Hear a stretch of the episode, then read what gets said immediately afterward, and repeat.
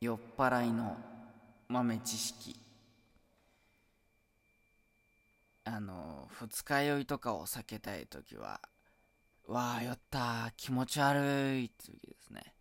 寝ないでお水をちびちび飲みながら起きてる方がアルコールの分解が進んで二日酔いになりにくいです。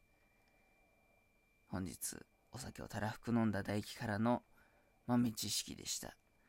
また次回の収録ライブでお会いしましょう。今日こんなんでごめんね。またね。